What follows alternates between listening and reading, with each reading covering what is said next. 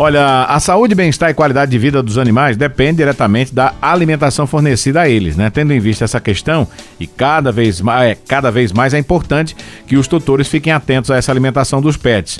Vamos abrir um pouco mais dessa informação, né, sobre essa alimentação, conversando aqui hoje com o médico veterinário, Dr. Breno Tabosa. Doutor Breno, bom dia, seja bem-vindo aqui a mais um Vida e Saúde Animal. Bom dia, muito obrigado pelo convite. É muito bom estar junto com vocês novamente. Sempre uma satisfação em ouvi-lo, doutor Breno, nosso parceiro aqui. Nos conte aí quais são as, os principais cuidados, doutor Breno, que os tutores têm que ter com a alimentação do pet. É uma dúvida que muitas pessoas têm, né? O que pode comer e o que não pode, o que apresenta alguns riscos.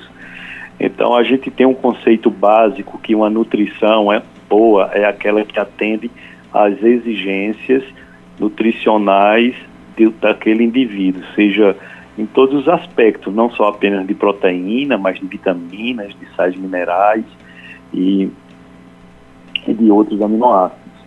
Esse é o padrão. Se nós temos hoje no, três maneiras de alimentar nossos pets, né, que é de alimentação industrializada seca, conhecida como ração, a industrializada pastosa, que é os sachês, e a natural, que tende a pegar nutrientes que são para destinados para o humano, trazendo eles também para os não humanos, que são os cães.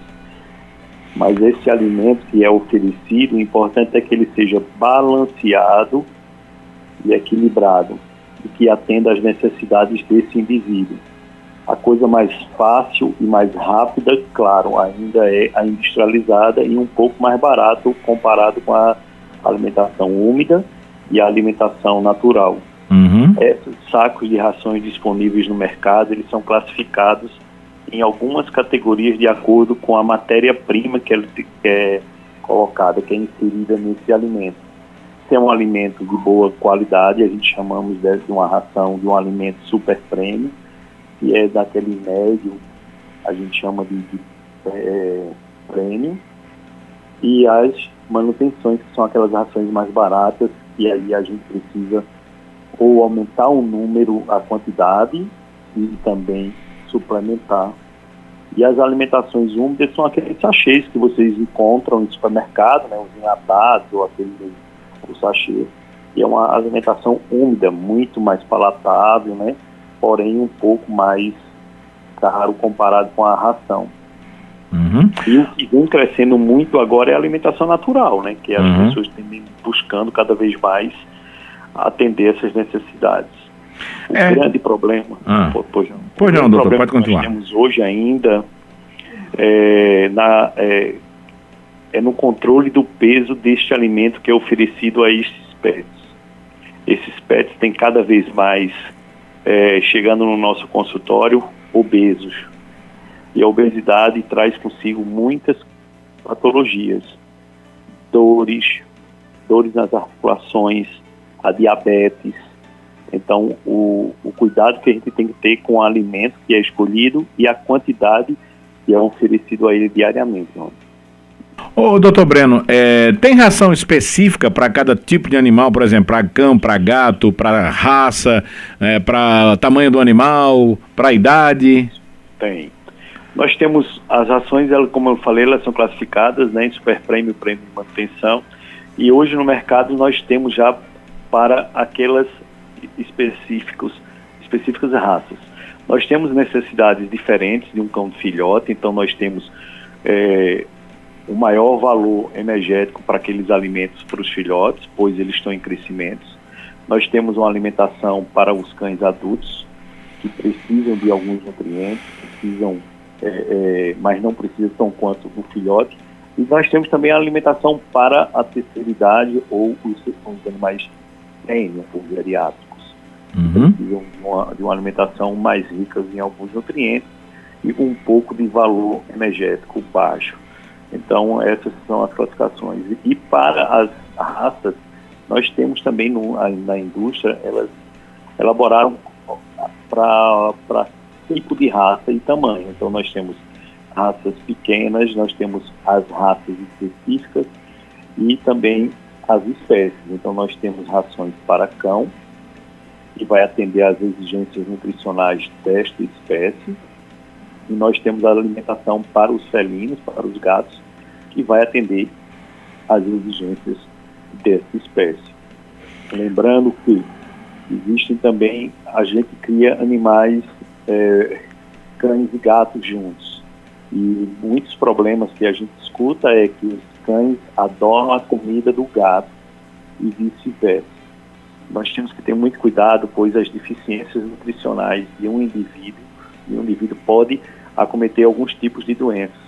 A principal é um gato que come comida de cão, pode ter problemas neurológicos, pois eles são deficientes de taurina e a taurina está presente na alimentação é, dos felinos.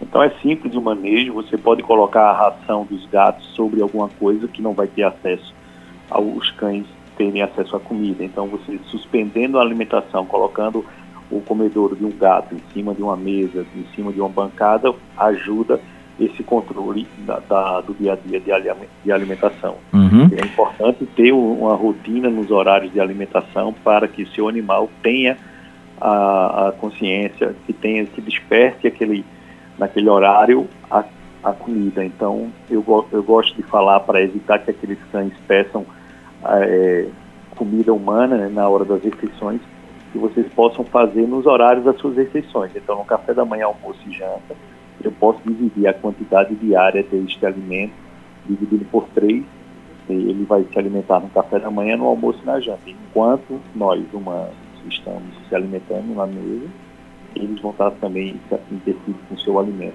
Então você acaba é, é, fazendo, ajudando com que ele venha comer o alimento correto, balanceado e equilibrado. Uhum. Ô, ô, doutor Breno, tem algum indicador que o tutor tem que observar na hora de comprar essa ração?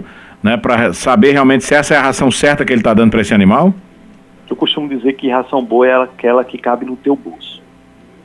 Então, se você tem disponibilidade de oferecer um alimento super premium, que seja. O que não é muito bom é você ficar trocando achando que esse animal enjoou deste alimento. Existem animais que podem passar até um dia sem comer, tranquilo, que não, não é nada sério. Porém, existe aí os donos começam a ofertar várias coisas. E o que é mais difícil ainda é quando eles começam a fazer aquela mistura de alimentos. Então eu dou alimentação industrializada seca, que é a ração, e adiciono batata doce, adiciono é, é um arroz, peito de frango. Isso você está desbalanceando este alimento. E esse desbalanceamento pode, lá na frente, claro, ter alguns problemas. Então a gente utiliza o score fecal, o, o score é, corporal. Eu preciso ver cintura desse animal e preciso alisar e sentir costelas. No momento que eu não vejo cintura do seu animal e não consigo sentir costelas, esse animal já está obeso.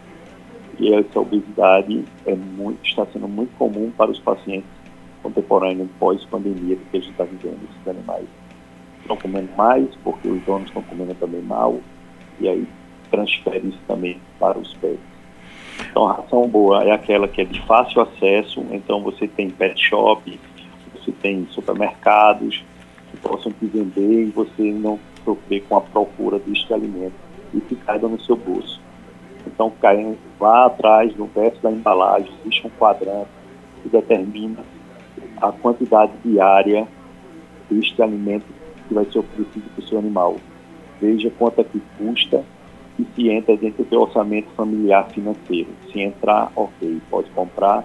Tenha muito cuidado na questão do armazenamento desse, desse alimento, né? Abre-se um pouco né? e fecha todas as vezes que for retirar a quantidade, para que o ar não, não entre e não venha ali diminuir os ingredientes que estão ali presentes naqueles grãos. É, é, é basicamente é, a escolha depende disso, é ruim. Ô, doutor Breno, só para a gente finalizar, quantas vezes ao dia tem que ser essa alimentação? É diferenciada para cães e gatos ou para os dois tem que ser a mesma quantidade? Os felinos, eles, você tem que deixar a alimentação no, no comedouro sempre. Diariamente ele vai lá, come um pouco e sai é essa rotina de um felino. Já os cães, eles podem se alimentar desde de uma vez duas vezes, três vezes. Não existe o ideal, existe sim para algumas raças que a gente possa dividir pelo menos em duas vezes ao dia. Lembre-se, a quantidade diária tem que ser obede obedecida. Se você é 100 gramas dia e você quer oferecer duas vezes ao dia, será 50 gramas de manhã, 50 gramas à noite. Nunca 100 gramas de manhã e nunca não é por refeição, é dia, a quantidade que está no verso dessa embalagem. Então, o ideal é que você possa oferecer e com 20 minutos retirar para que esse animal não fique comendo várias vezes ao dia e que esse alimento não fique lá exposto a roedores, a moscas e insetos que venham fazer com que é, tenha problemas lá na frente com algum tipo de inseto, por exemplo. Ok, doutor Breno, muito obrigado pela participação com a gente aqui. É sempre uma satisfação vê-lo. Até uma próxima oportunidade. Eu que agradeço. Um beijão a todos vocês. Nós conversamos com o médico veterinário Dr. Breno Tabosa aqui no nosso vídeo Saúde Animal de hoje, falando né, sobre a alimentação do seu pet.